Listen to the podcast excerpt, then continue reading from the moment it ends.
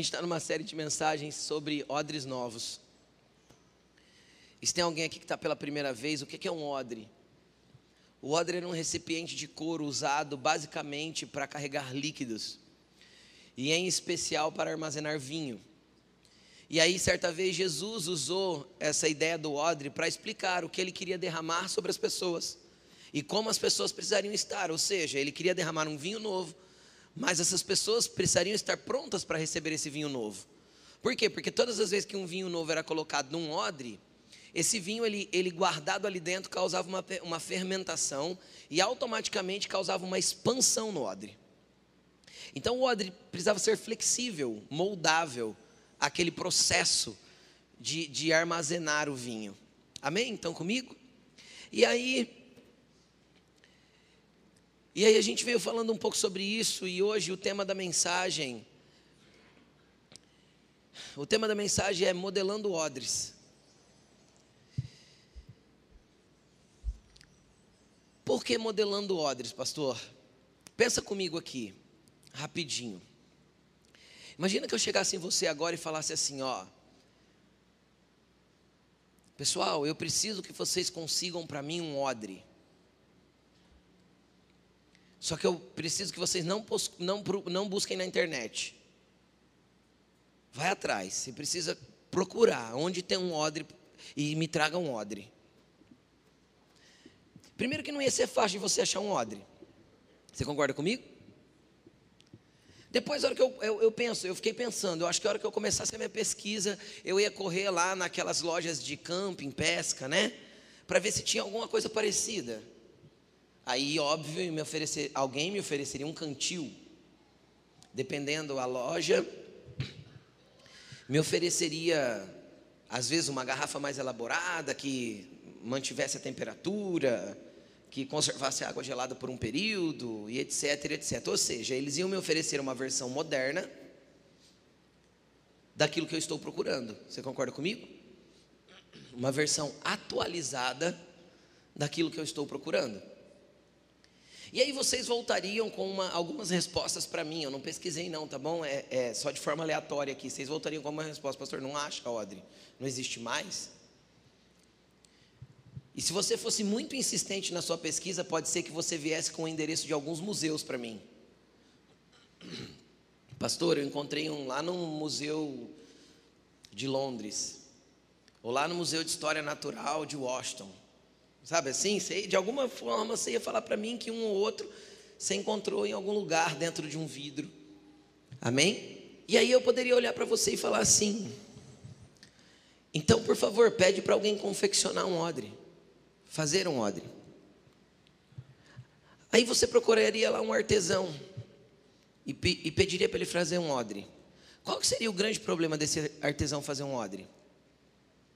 O problema é que ele não tem um modelo. O detalhe é que ele não tem um modelo. Como que ele faria um odre se ele nunca viu um? Eu pedi para você excluir a internet, tudo bem? Exclua a internet da busca. Como ele faria um odre se ele nunca viu um? Como que ele faria um odre se ele não tem a técnica de fazer? Como que ele faria um odre e costuraria um couro que não vazasse líquidos? Para para pensar. Agora, eu fico pensando, seria bem complexo para fazer, você concorda comigo? Bem difícil. Para quem nunca fez, para quem não tem um modelo, para quem não sabe por onde começar. Mas lá naquele tempo bíblico, era algo que todo mundo tinha em casa. Era simples. Por quê? Porque todo mundo tinha um modelo. Quem está entendendo o que eu estou falando? Então, onde eu quero chegar com isso? Eu quero chegar para você que a falta de modelos para esta geração faz com que Deus não consiga deixar odres prontos para o que Ele tem para derramar. O que está faltando nesta geração, cara, não é odres, são modelos que possam ser copiados. O que está faltando nessa geração é uma base de padrão do que é ser um odre novo.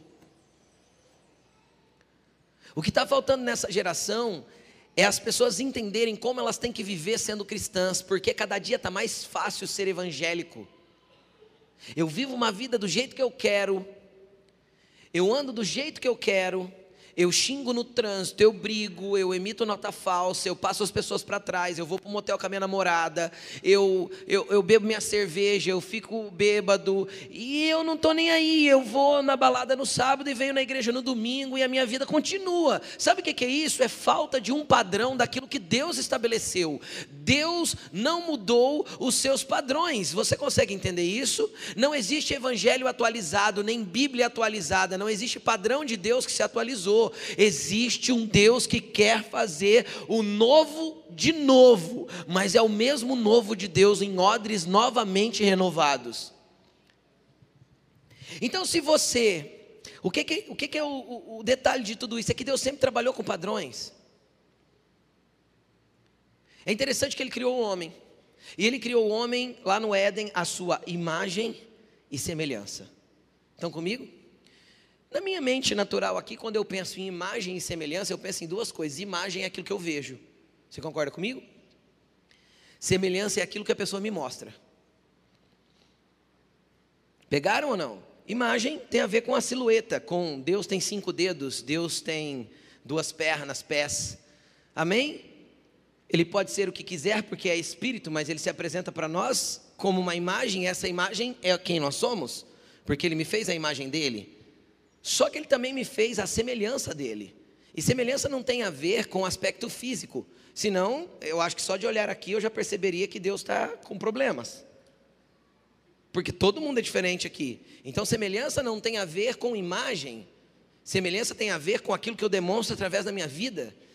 Deus criou um homem semelhante a ele nos seus aspectos de conduta, caráter, movimentação, ideias e tudo mais. E aí o que, que Deus fez? Deus era tão preocupado com o modelo, com o padrão, que Deus resolveu todos os dias visitar aquele homem. Para quê? Para que a cada dia aquele homem caminhasse mais um pouco com Deus e cada dia mais ele firmasse o seu padrão de modelo em Deus. Entenderam? Só que um dia ele olhou para uma árvore que estava lá no meio do jardim. Quem pôs a árvore? Fala para mim. Deus. Fala, fala. Um, dois, três. Quem pôs a árvore? Deus. Por que, que Deus pôs a árvore? Já que ele não queria que o homem se corrompesse. A árvore era do conhecimento, do bem e do mal. Ok? E eu quero chamar a tua atenção para algo. No hebraico não existe a palavra bem e bom, como na língua portuguesa que dá entonações diferentes de uma coisa parecida. No hebraico só existe a palavra bom ou bem, é uma coisa só.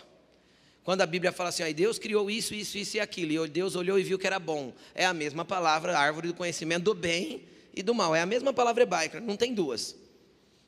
No, na língua portuguesa tem.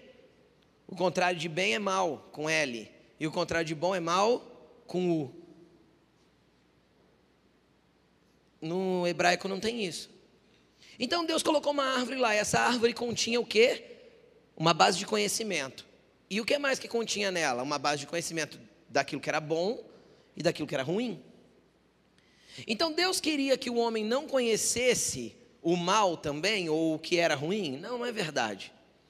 A verdade é que Deus queria caminhar com o homem tanto tempo, a ponto dele conhecer tanto bem que ele não tivesse interesse pelo mal o padrão do homem no bem fosse tão elevado que o mal já não fizesse mais sentido para ele. E o homem não esperou isso, rapidamente ele optou em arrumar um atalho. E aí a gente vive arrumando atalho para tentar se estabelecer num lugar onde Deus não quer que nós estejamos. Por quê? Porque nosso padrão é baixo. Nosso modelo é aquém do que deveríamos ser. Deus queria que você caminhasse tanto com Ele a ponto de o mal não ser mais atrativo para você. Porque o bem que você vive é tão grande, tão sublime, tão excelso, que então a, o mal não faz mais sentido. Então a árvore está ali, mas eu não busco o mal nela, eu só busco o bem. Entenderam? Então a ideia de Deus era criar um padrão com Adão. Só que Adão cedeu a algo chamado quê? Pecado. E de manhã eu dei vários exemplos de como Deus quer manter um padrão. Eu não tenho um exemplo só para te dar, eu ia te dar pelo menos três. Mas eu quero ler um versículo com você. 1 Tessalonicenses 1, 6 e 7. 1 Tessalonicenses, versículo 6, capítulo 1, versículo 6 e 7. De fato, Vocês se tornaram nossos imitadores e do Senhor. Olha o que Paulo está falando. Paulo está olhando para a, igreja de Tessalônica e está falando assim: ó, vocês nos imitam. Então aquela igreja tinha um líder que podia ser imitado? Sim, com as suas debilidades humanas, com as suas fraquezas na carne, porque ele mesmo conta elas, mas que podia ser imitado, porque Deus não procura pessoas espiritualizadas a ponto de parecerem anjos. Se Deus quisesse anjos, ele tinha criado anjos, ele criou homens e mulheres que caminham sobre a terra com as suas debilidades, mas que amam a Jesus e se arrependem das suas obras más. Preferem mais o bem do que o mal. Amém? Amém? Olha o que ele fala assim: de fato vocês se tornaram nossos imitadores e do Senhor, pois, apesar de muito sofrimento, receberam a palavra com alegria que vem do Espírito Santo. Assim, tornaram-se um, dois, três. Modelo para todos os crentes que estão na Macedônia e na Acaia. Então, o que, que eu quero falar com esse texto para você? Eu ia ler outros. Deus te quer como modelo. Deus quer como modelo, modelo para essa geração. Deus te quer como modelo lá dentro do teu trabalho, Deus te quer como modelo dentro da tua faculdade, Deus te quer como modelo na tua escola. Deus te quer como um modelo no meio da tua família, um modelo a ser seguido. Com debilidade, sim, com fraqueza, sim, mas com a verdade de quem está a cada dia se tornando melhor do que ontem. Você não precisa ser perfeito, você só precisa ser melhor do que ontem. Então olha para essa pessoa que está do teu lado e fala para ela: você não precisa ser perfeito. Você só tem que ser melhor do que ontem. Todo dia você precisa avançar um pouquinho. Não há, Deus não busca é, perfeição, Deus busca pessoas que melhoram a cada dia. Porque no dia que você for para a glória com Jesus, então no teu corpo glorificado você será perfeito. Porque aquilo que é mortal se revestirá de imortalidade, aquilo que se corrompe se revestirá de incorruptibilidade, e você estará para sempre com o Senhor. Nossa, que desempolgado que vocês estão. Ou ainda estão meio chapados na, na bebice do Espírito Santo aí? O que que faz a gente perder modelos? Um, o pecado. Ah, pastor, isso eu já sei. Eu sei que você sabe. Adão perdeu o modelo dele por causa do pecado, escolheu errado. Pastor, o que é pecado? Pecado é errar o alvo. Qual que é o problema de errar o alvo hoje? É que tem muita gente que nem o alvo vê. Entendeu? Então para ele nunca errou. Quem tem uma cesta de basquete em casa aqui? É, eu quis pegar algo bem, bem incomum no Brasil. Quem tem uma cesta de basquete em casa? Levanta a mão.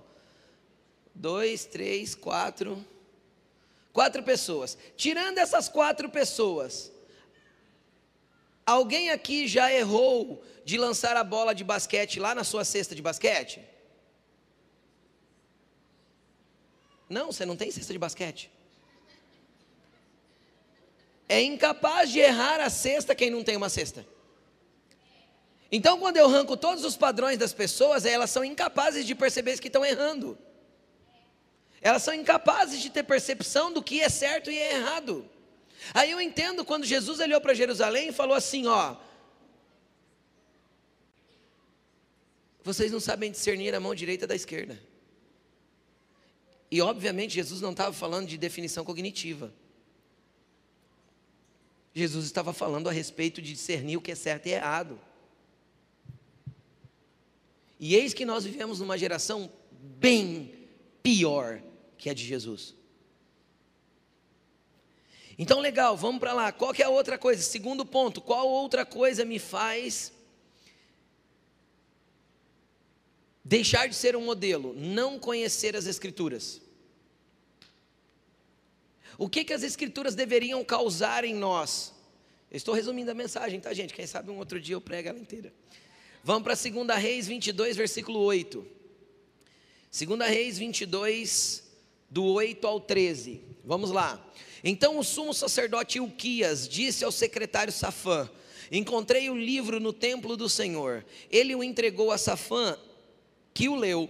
Então o secretário Safã voltou ao rei e lhe informou: Teus servos entregaram a prata que havia no templo do Senhor e a confiaram aos trabalhadores e aos supervisores do templo. E o secretário Safã acrescentou: O sacerdote Ilquias entregou-me um livro, e Safã o leu para o rei. Assim que o rei ouviu as palavras do livro da lei, rasgou as suas vestes, deu, as, deu ordens ao, secretário, ao sacerdote Ilquias, a Aicã, filho de Safã, a Aquibor, filho de Micaias, e ao secretário Safã e ao auxiliar real Asaías. Vão consultar ao Senhor por mim. Ore pelo povo e por tudo que, o, que Judá e por todo o Judá acerca do que está escrito neste livro que foi encontrado. A ira do Senhor contra nós deve ser grande, pois os nossos antepassados não obedeceram às palavras deste livro, nem agiram de acordo com tudo que nele está escrito, a nosso respeito. Deixa eu te colocar no contexto aqui. O rei Josias resolveu fazer uma reforma no templo, porque fazia um tempo que o templo estava abandonado em Israel, meio largado, as traças mesmo. E aí o rei Josias resolveu fazer uma reforma, porque ele tinha o coração temente a Deus. Quando eles começam a procurar no templo, a limpar o templo, eles encontram o livro da lei. Então, a hora que o secretário cata o livro, vai lá para a presença do rei e fala assim: ó, a prata que a gente arrecadou para fazer as reformas, a gente já entregou para os pedreiros, lá para o pessoal que está trabalhando, está tudo certo, os encarregados da obra. Mas, ó, rei, acharam um livro. Quer que eu leia para o senhor? E esse secretário começou a ler. Quando Josias terminou de ouvir o que estava escrito no livro, ele era rei, tá? Ele rasgou as vestes reais. Porque ele percebeu o quanto ele estava fora dos padrões de Deus. O quanto o modelo de Judá era corrupto, corrompido, e há quantas gerações isso estava degradado. Sabe o que é o problema desse texto?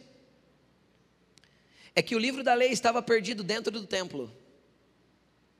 Às vezes tem um monte de coisa na Bíblia que você já leu, mas você deixa as palavras se perderem porque você não aplica lá na tua vida. O templo do Espírito somos nós, mas se as palavras de Deus, o que as Escrituras dizem, não fizerem sentido aqui dentro, ela não está nos transformando. Eu estou adquirindo mero conhecimento que não muda, não confronta, não transforma e não me mostra o alvo. Eu vou continuar a andar errado achando que estou certo. Eu vou continuar tendo um templo sem Deus estar nele. Eu vou continuar frequentando uma igreja sem nada nunca mudar na minha vida. Por quê? Porque os padrões foram corrompidos por falta de conhecimento da Escritura. E já tem pastores hoje propondo atualizar a Bíblia.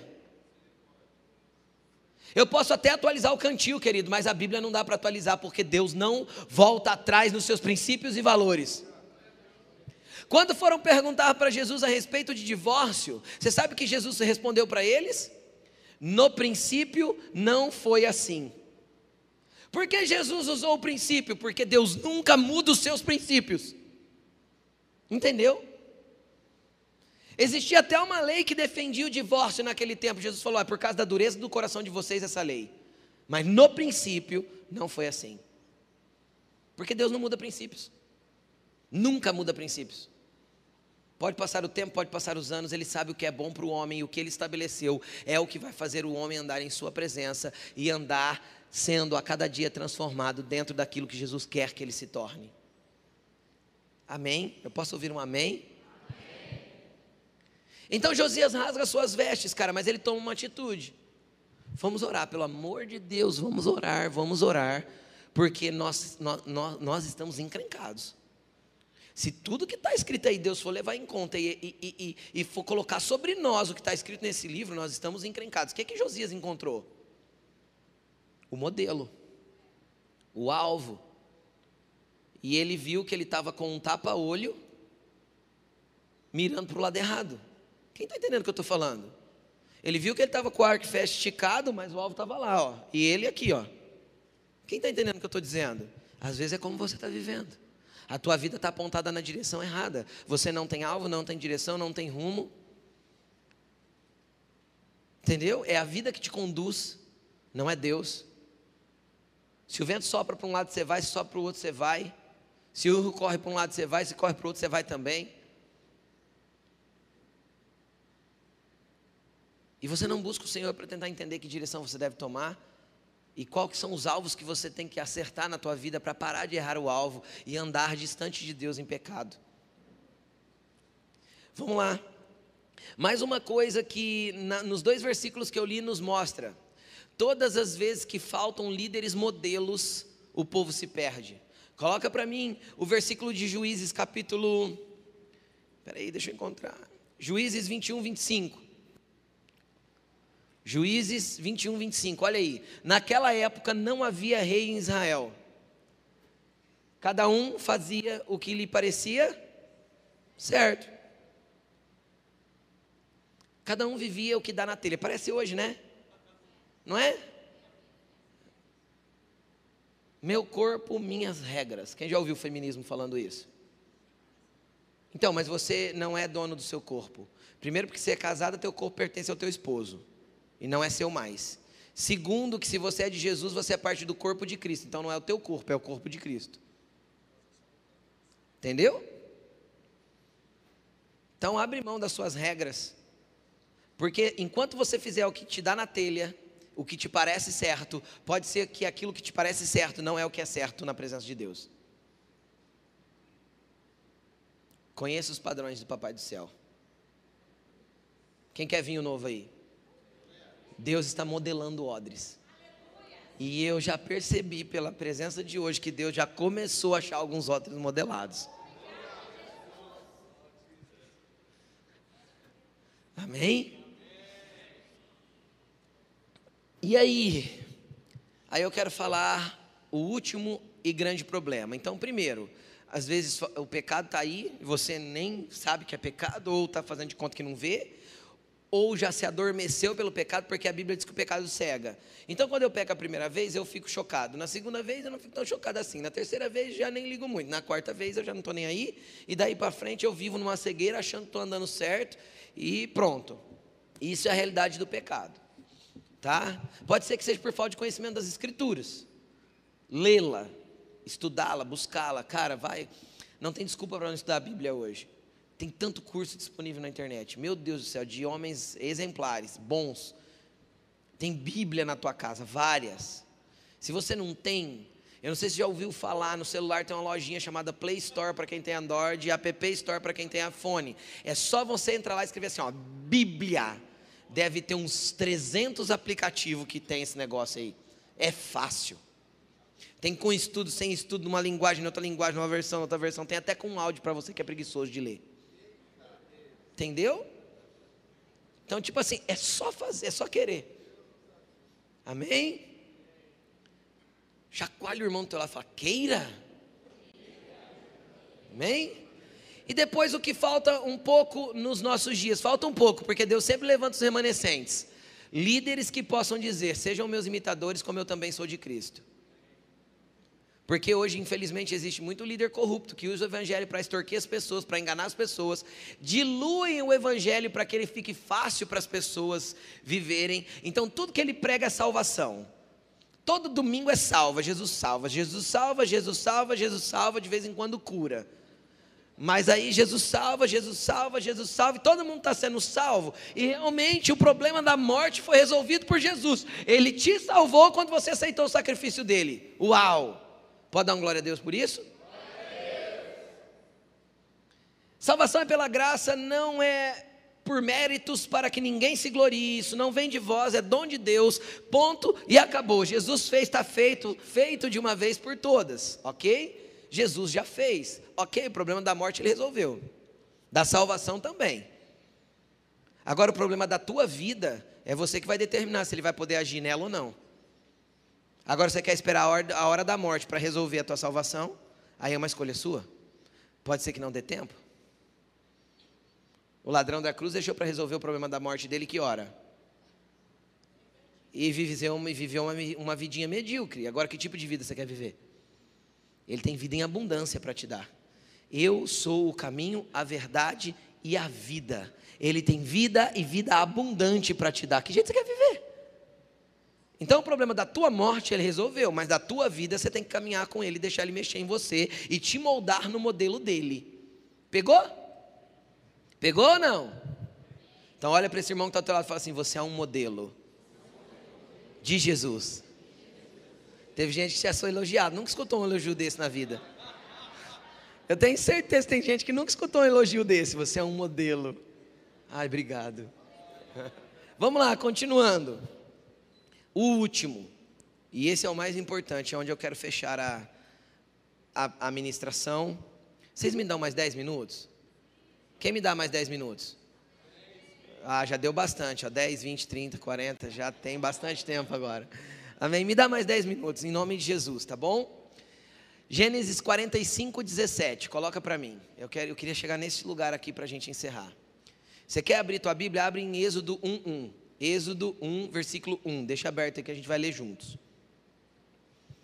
Livro de Êxodo é o segundo livro da Bíblia, para quem não lê. É o segundo livro da Bíblia, no capítulo 1, versículo 1. Vai? Primeiro nós vamos ler aqui Gênesis, tá? Vamos lá, 45, 17. Ó, presta atenção aqui no telão. Disse então Faraó a José. Quem que falou? Faraó, o rei do Egito. Para quem? Para José, que era o governador do Egito nessa altura aí. Diga aos seus irmãos que ponham as cargas nos seus animais, voltem para a terra de Canaã e retornem para cá, trazendo seu pai e suas famílias. Eu lhes darei o melhor da terra do Egito e vocês poderão desfrutar da fartura desta terra. Essa foi a proposta de Faraó. Boa, não? Sim ou não? Sim. Vamos para Gênesis 47, 5. Gênesis 47, 5. Olha lá. Então Faraó disse a José, de novo: Seu pai e seus irmãos vieram a você. Chegou. Ele pediu para trazer a família, a família chegou. E a terra do Egito está à sua disposição Faça com seu pai, com seus irmãos, faça com que seus pais, seu pai e seus irmãos habitem na melhor parte da terra. Deixem, deixe-os morar em Gozem. E se você vê que algum deles são competentes, coloque-os como responsáveis por meu rebanho. Mano, oh, a proposta que o faraó fez para a família de José. José, primeiro estava tendo fome no mundo todo, só no Egito que não estava tendo fome. Amém? Estava tava em seca. Não tava, ninguém estava colhendo nada. E no Egito tinha fartura, em abundância. Porque José se organizou antes. Aí o faraó chega em José e fala assim: José, traz sua família, cara. Traz todo mundo para cá. Eram 70 pessoas. Entre o pai, os 11 irmãos e os filhos e as esposas. Traz todo mundo para cá. José, o Egito está à tua disposição, cara. Fica à vontade, coloca onde você quiser. Aí chegaram. Quando eles chegaram, o faraó melhorou a proposta. Olha, é o seguinte, não coloca eles em qualquer lugar não, coloca lá na melhor terra do Egito, a terra de Gozen, na beira do Nilo, lá é irrigado, lá eles plantam, colhem, e lá eles vão ter prosperidade e fartura. Ó, eu não li, tá? Mas está escrito. Ó, fala para eles que eles não precisam se preocupar em plantar e colher, por quê? Porque tudo que eles precisarem, o palácio vai dar para eles de comida, tá? Ah, lembra eles, fala com eles também se eles são capacitados de mexer com rebanho. Então, a partir de agora, eles são todos funcionários públicos aqui do palácio. Todos contratados. Vão cuidar dos meus rebanhos. Olha o que o rei falou, mano, dos meus rebanhos. Todos eles cuidavam de rebanho, todos os, os 11 irmãos de José. Foi todo mundo contratado. Todo mundo chegou no Egito, estava passando fome em Canaã, chegou no Egito, morando na melhor terra, empregado. Ficou ruim, né? Pensou o patrão fala assim: ó, você vai mudar para Rio Preto. Mas assim, ó, você vai mudar ali num bairro, eu vou te colocar num bairro ali chamado Quinta do Golfe, tem umas casas legais lá, você escolhe uma. Entendeu? Aí eu vou. Aí as manutenções da casa, essas coisinhas, não precisa se preocupar, não. A gente vai mandar um, um vale moradia para você aí de uns 15 por mês, só para você deixar tudo paguinho. Tá bom? E você vai ter um cargo privilegiado, trabalhar com as minhas coisas lá. E, e assim, a gente acerta o salário depois, pode ir para lá. Quem toparia essa proposta aí? Hã? Na hora, né? Foi a proposta que Faraó fez para José e para os irmãos dele. Traz todo mundo. Tá top aqui. Ficou top para todo mundo lá. Foi. Agora eu quero ler com você Êxodo 1:1. É onde eu quero chegar, gente. Vocês vão entender que tem tudo a ver com a palavra, tá? Apesar de não parecer. Vamos lá. Esses são os nomes dos filhos de Israel que entraram com Jacó, Jacó era pai de José, no Egito, cada um com a sua respectiva família. Ruben, Simeão, Levi, Judá, Issacar, Zebulon, Benjamim, Dana, Fitali, Gad e Aser. Ao, ao todo, os descendentes de Jacó eram 70. José, porém, já estava no Egito. Então eram 70 mais os quatro de José. Era José, a esposa e dois filhos. 74 pessoas ao todo. Amém? Estão comigo? Morreram José e todos os seus irmãos e toda aquela geração. Os israelitas, porém, eram férteis, proliferaram, tornaram-se numerosos e fortaleceram-se muito, tanto que encheram o país. Então subiu ao trono do Egito um novo rei que nada sabia sobre José. Ele disse ao seu povo: Vejam, o povo israelita agora é numeroso, mais forte do que nós. Temos que agir com astúcia para que não se tornem ainda mais numerosos e, no caso de uma guerra, aliem-se aos nossos inimigos e lutem contra nós e fujam do país. Estabeleceram, pois, sobre eles chefes de trabalhos forçados para os oprimir, os oprimir com tarefas pesadas, e assim os israelitas construíram para Faraó as cidades celeiros de Pitom e Ramsés. Todavia, quanto mais eram oprimidos, mais numerosos se tornavam e mais se espalhavam. Por isso os egípcios passaram a temer os israelitas e os sujeitaram a cruel escravidão, tornando-lhes a vida amarga, impondo-lhes a árdua tarefa de preparar o barro e de fazer tijolos e executar todo tipo de trabalho agrícola. Em tudo, os egípcios os sujeitaram a cruel escravidão. O rei do Egito ordenou as parteiras de, é, dos hebreus, que se chamavam Sifrá e Puá, quando vocês ajudarem as hebreias a dar à luz, verifiquem se é menino. Se for, matem-no. Se for menina, deixem viver. Eu quero que você preste atenção aqui. Imaginou teu chefe que te ofereceu a casa no Quinta do Golfe com, com 15 mil para manter a casa tudo em ordem e mais o salário num emprego bom? Pegou? Agora imagina se de um dia para o outro ele chega em você e fala assim: ó, é o seguinte, estou tirando tudo hoje daqui para frente, você é meu escravo. Você não vai ganhar mais nada a não ser a ração semanal do que você precisa comer. Você aceitaria? Você aceitaria? Não, é claro que não. O que é que eu quero te mostrar com isso? Eu quero te mostrar com isso, querido, que os padrões não são mudados de um dia para o outro, que os modelos não são mudados e trocados de hoje para amanhã que, de, que Satanás vai trabalhando geração após geração para descer os padrões, para que ninguém se lembre mais do tempo que morava na terra de Gozen e que tinha uma casa boa e que trabalhava para o governo. Então você pode ter certeza que o rei do Egito não chegou lá cortando tudo, porque aqui nós estamos falando de exatos 390 anos depois. Eu não estou falando de 15 dias. Nós estamos falando aí de 8, 10 gerações que se passaram. Então entenda uma coisa: a cada geração que foi mudando, eles foram perdendo privilégios. Ninguém chegou arrancando tudo, descendo os padrões lá, sai do funcionário público e vai direto para o escravo. Por quê? Porque nós lemos duas vezes aqui que eles eram numerosos e mais fortes, mais poderosos que os egípcios. Cara, você quer saber quantas pessoas tinham? Tinha 600 mil homens fora mulheres e crianças. 600 mil homens, cara, naquele tempo não tinha anticoncepcional, não. Era 4, 5 milhões de pessoas, era gente para bang vivendo no Egito. Agora imagina se 5 milhões de pessoas resolvem se voltar contra o rei. Tá, ia dar ruim. É o que ele morria de medo de acontecer. Estão comigo ou não? É o que ele morria de medo de acontecer. Então, o que, que foi acontecendo geração após geração? Foi descendo o padrão. Hoje eu perco o emprego público, mas está tudo bem, afinal eu moro de favor aqui. Amanhã eu pedem para eu sair da terra de Gozem. Oh, essa terra aí, a gente vai precisar, o governo está confiscando. Você não pode morar mais para lá? Aí aceitaram, aí daí a pouco pediram para eles parar de cuidar de rebanho, então eles começaram a trabalhar na construção civil e eles construíram cidades. Não é isso que está escrito? Cidades eles construíram. E foram deixando a coisa pesada até que eles chegaram a ser escravizados. Agora, por que, que eles foram escravizados? Porque eles perderam a referência de modelo. O modelo quem que era? José. Morreu José, Jacó e toda aquela geração.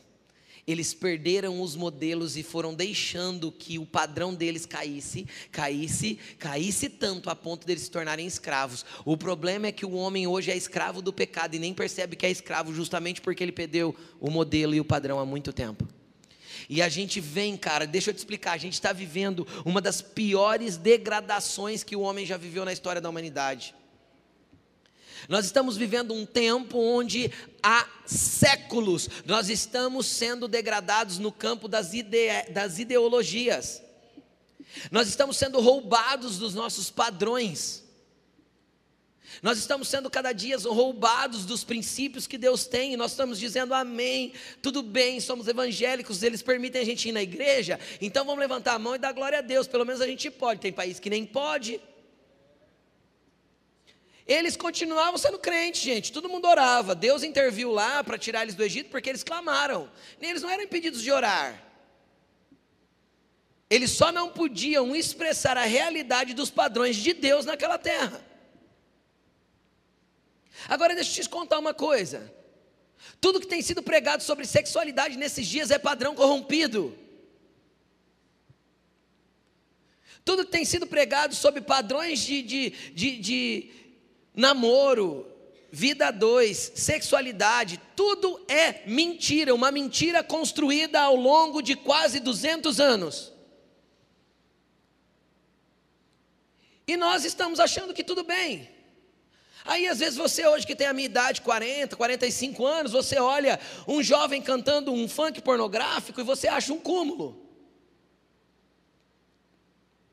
Misericórdia, como ouve uma música dessa? Só que lá na década de 90, você, sua priminha e não sei quem mais, não sei quem mais estava dançando na boquinha da garrafa. Quando se planta uma merda daquela, não tem como colher uma merda melhor, porque o padrão foi caindo. O padrão foi descendo e vai tá ladeira abaixo. Daqui a pouco está todo mundo escravizado nos campos da ideologia. Todo mundo escravizado, porque já não sabe discernir a mão esquerda da direita, não sabe discernir na, na transição da, da adolescência, não sabe se é homem ou se é mulher porque foi construída uma ideia de deturpação a respeito de escolha da sexualidade, quando Deus já colocou e já fez. Então você está acreditando numa mentira porque você não conhece os padrões das Escrituras. Você vai ser escravizado. E infelizmente no ambiente espiritual, tua escravidão é eterna. Mesmo que você se acha filhinho de Jesus. Deus não muda os seus padrões. Não coloque em negociação os seus princípios. Certo é certo, errado é errado. E os padrões estão degradantes, ridículos. Vai virar escravo do rei do Egito, que simboliza o Deus desse século, que simboliza Satanás, que simboliza a opressão que o inimigo causa na vida das pessoas. Nunca tivemos tanta depressão, tanta crise psicológica, tanto isso, tanto aquilo. Por quê? Porque nós já, a gente já vem há, há décadas em conflitos de existência, de identidade. Chega, a Bíblia diz quem eu sou. Eu sou filho e como filho sou herdeiro e co-herdeiro com Cristo. Eu tenho lugar ao lado do meu Deus na glória e ele me deixa assentar lá para estar com ele. Entendeu? Eu não sou escravo e você não é escravo da tua sexualidade. O teu órgão genital não manda em você. E nem define as tuas opções, porque as suas opções são as opções de Cristo, conforme a base das Escrituras.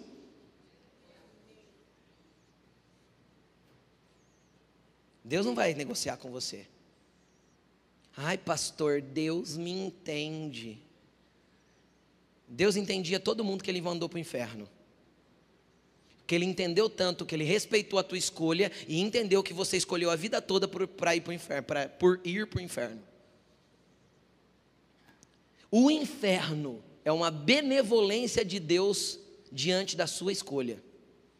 Ele é tão respeitoso com a sua escolha que se você escolher errado a vida toda, ele fala: Não vou desrespeitar você e te trazer para o lugar que você nunca quis viver segundo o padrão que esse lugar exige. Então vai para o lugar que você escolheu a vida toda.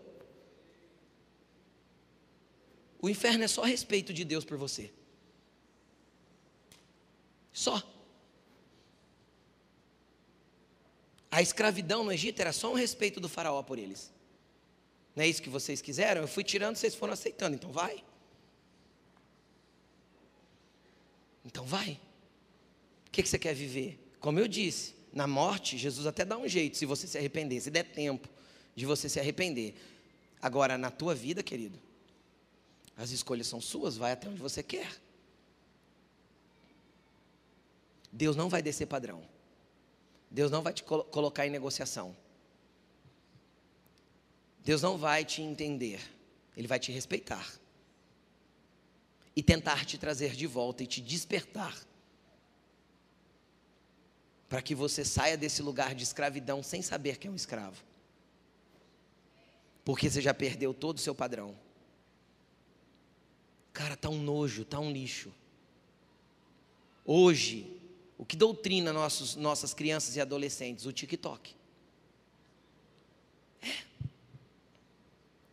Só que o pai pega uma criancinha de dois anos, pega um negócio desse aqui, ó, e ele começou a chorar, enfia na cara dele assim, ó, sem filtro.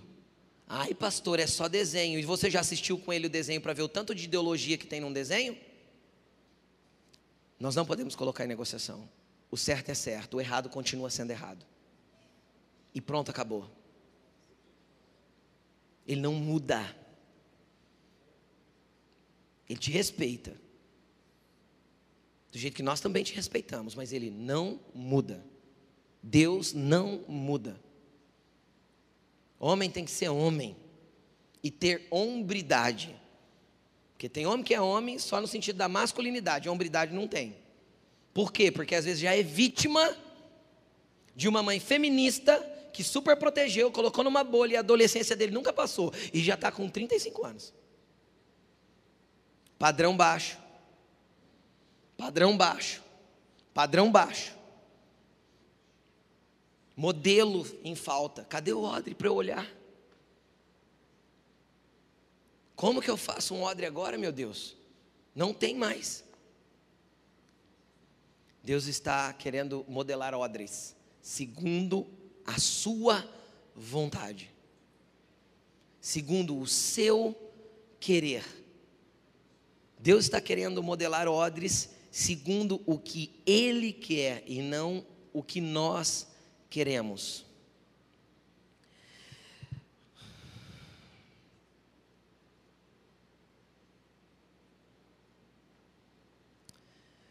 Coloca para mim Salmo 115. Eu nem não estava na palavra isso. Eu vou encerrar em nome de Jesus. Amém? Salmo 115, coloca para mim. Vitor leu isso quinta-feira. Não a nós, Senhor, nenhuma glória para nós. Nada vai roubar a glória dele, toda é dele. Mas sim ao teu nome, por teu amor e por tua fidelidade. Por que perguntam as nações? Onde está o, teu, o Deus deles? O nosso Deus está onde? e pode fazer tudo o que lhe agrada. Deixa eu te explicar uma coisa, querido. O problema é que nós queremos usar Deus para fazer o que nos agrada, e Deus não vai fazer o que nos agrada, Deus vai fazer o que lhe agrada. Entendeu? A gente vem na igreja para buscar alguma coisa de Deus que me agrada. Deus não vai ficar trabalhando para te agradar. É eu que sou servo dele e vou trabalhar para agradá-lo. Então ele é o Deus dos céus, o imutável, o todo-poderoso e não mudou. Ele faz tudo o que lhe agrada. Agora qual que é o problema? O problema é o que segue. Versículo 3, 4. Os ídolos deles, das nações, que, das pessoas que perguntam: cadê teu Deus? E por que ele está falando, cadê teu Deus? Porque nosso Deus não tem imagem esculpida. Então, os outros conseguiam mostrar os seus deuses. Então, as nações perguntavam: cadê o teu Deus para a nação de Israel? Porque ele não tinha uma imagem visível. Porque nosso Deus não precisa ter uma imagem, porque a imagem dele é refletida no homem, porque ele fez o homem a sua imagem. Você quer enxergar Deus? Aí, ó, tá aí do teu lado. Agora, essa pessoa é um padrão de Deus para refletir o Deus que te criou? Entendeu ou não? Onde está o teu Deus? Aí ele fala: olha, os deuses das outras nações, os ídolos deles, de prata, de ouro, são feitos por mãos humanas. Tem boca, mas não pode falar, olhos, mas não pode ver, ouvidos, mas não podem ouvir, nariz, mas não pode, mas não podem sentir cheiro. Tem mãos, nada palpam, pés, não podem andar, e não emitem som nenhuma de sua garganta. Tornam-se como eles, aqueles que os fazem e todos os que neles confiam. Você sabe o que é um ídolo? Às vezes até Deus, o Deus de verdade para você é um ídolo hoje, porque se você pede para Deus ficar fazendo o que você quer, ele ainda é um ídolo para você, ele não se tornou teu Deus, porque um Deus é ele que manda e você só obedece, e ele faz tudo que agrada e não tem a ver com ele ficar fazendo gracinha para a tua vida e te entendendo. Você sabe o que é um ídolo? Um ídolo é tudo aquilo que eu busco colocar no meu coração para que ele seja o padrão daquilo que eu quero. Então, às vezes, a tua sexualidade é teu ídolo. E sabe qual é o problema da sexualidade ser teu ídolo? É que você vai brigar pela tua sexualidade. Porque eu brigo por aquilo que creio. Então você carrega um ídolo. Aí qual é o problema do ídolo? É que torna-se semelhante a eles todos aqueles que neles confiam. Como assim, pastor? Sabe o que é o problema do ídolo da sexualidade? é que só se pensa nisso. Se torna o alvo da vida. Então você se torna semelhante a isto. Como assim, pastor? Quando você está fazendo sexo, querido, você não pensa em nada. Ou alguém consegue ficar fazendo sexo e pensando em alguma coisa. Por quê? Porque se você pensar em alguma coisa, você para de funcionar no sexo. Pensou no boleto, acabou o sexo tanto para um lado quanto para o outro lado. Tanto para o homem quanto para a mulher. Eu estou mentindo para quem tem vida sexual ativa? Eu estou mentindo? Não, você tem que estar com a sua cabeça 100% ali. Aí aquilo é um ídolo para você. Se aquilo é um ídolo para você, a tua cabeça vai ficar ali o tempo todo. E você vai literalmente pensar em nada. Torna-se semelhante a eles. Tudo que você pensa é aquilo ali. E você fica um pangua. E qualquer um que falou da tua sexualidade, você é teu ídolo. E quem serve mamon? Tudo para ele é lucro. Quem serve o dinheiro? Ah, para que, que eu vou fazer isso? O que, que eu vou ganhar com isso? Ou oh, vou na igreja hoje, eu não, tem que dar dízimo lá. Vou não. Ou oh, vamos fazer tal coisa. Eu ganho alguma coisa se eu for? É na base da troca. Tudo que é na base da troca, a pessoa que está servindo mamão. Se ela não sabe servir sem ter nada em troca, ela, ela, serve, ela serve o privilégio. Você se torna semelhante àquilo que você serve. E às vezes você achava que idolatria era só ter uma estatueta. Cara, quantas estatuazinhas tem no nosso coração? Porque o nosso Deus não é uma estatuazinha. E Ele faz tudo o que lhe agrada. E Ele não mudou o padrão e não desceu o padrão e não vai negociar valores e princípios. O que é, é e Deus não vai entrar em negociação, você entendeu? Você percebeu que a última coisa que o, que o faraó exigiu foi aborto? Você percebeu isso ou não? A última coisa que o faraó exigiu, cara, foi o aborto dos filhos deles. Pastor, mas não era aborto, era depois que nascia. Sim, porque não tinha ultrassom. Porque se tivesse, ah, é menino, mata dentro do ventre. Enfia um trem aí, mata essa criança. Enfia um cano e suga. Pelo menos não se ouve os gritos. Foi a última coisa que o faraó pediu. Nós já estamos nessa etapa. Cuidado para não estar tá sendo escravizado, engolindo tudo que as ideologias desse tempo estão tá enfiando na tua goela. Leia as escrituras, conheça Deus. Deus não vai mudar os padrões porque você acha que está legal.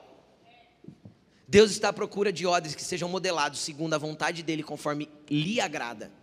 Agora, para isso, tem que ser do jeitinho que você cantou, senão o seu canto também é falso.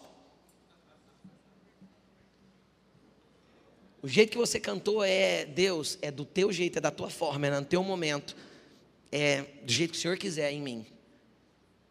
É por isso que ele faz. Aquilo chama rendição. Sabe o que é rendição?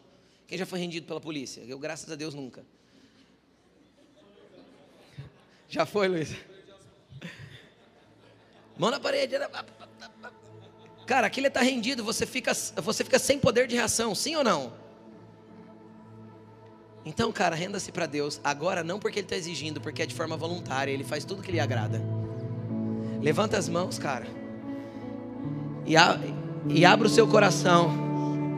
E pode falar para Ele assim: Deus, eu estou rendido. Eu não vou mais colocar em negociação. Não é a minha vontade que importa, é a sua. Não é o meu padrão que interessa, é o seu. Não é o meu modelo, mas o modelo que o Senhor quer fazer em mim. Eu quero ser um odre novo para o avivamento que está chegando. É o teu modelo, do teu jeito. Deus vai ter que refazer pessoas inteiras. Se quiser ser odre, deixa ele refazer, cara. Deixa ele refazer. Pastor, tem muita coisa construída aí, aqui, eu sei. Deixa eu te explicar uma coisa: você não precisa ser perfeito, você tem que ser melhor que ontem. Só começa, deixa Jesus fazer o resto, mas seja consciente do que é certo e que é errado, seja consciente do que as Escrituras dizem, sem negociações. Levante suas mãos, comece a se render para Ele. Ele está fazendo odres novos. Ele ainda está fazendo odres novos. Aleluia. Vem dias, diz o Senhor, em que derramarei do meu espírito sobre toda a carne. Vem dias, diz o Senhor, onde não se poderá conter a onda de arrependimento pelos padrões errados, como do rei Josias.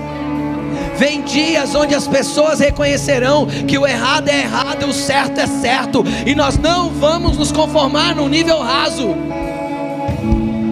Deus é Deus, pronto e acabou, como diz Alaine.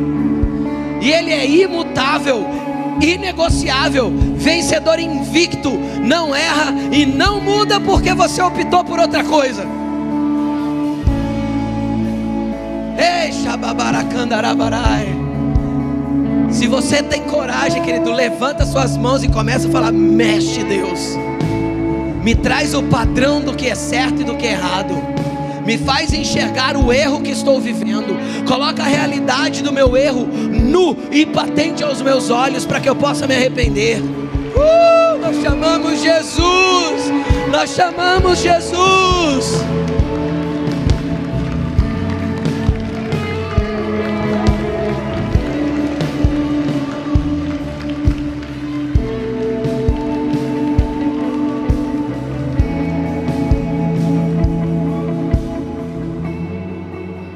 Ele é o mesmo, ontem, hoje e eternamente. Ele não tem mudança nem sombra de variação. É, não tem. Ele é imutável, inegociável, o soberano de toda a terra. E em breve, querido, ele voltará montado em seu cavalo branco para governar as nações então será o governo dele, e as leis partirão de Sião, porque ele estabelecerá as leis sobre as nações da terra. Te prepara, o padrão vai subir em breve, entendeu? Então só vai entrar no reino quem tiver no padrão do reino. Entendeu? Aleluia. Quem está aleluiado aí, dá glória a Deus. Uh! Para mim tá ótimo, para Jesus tá fraca essas palmas, vamos ver.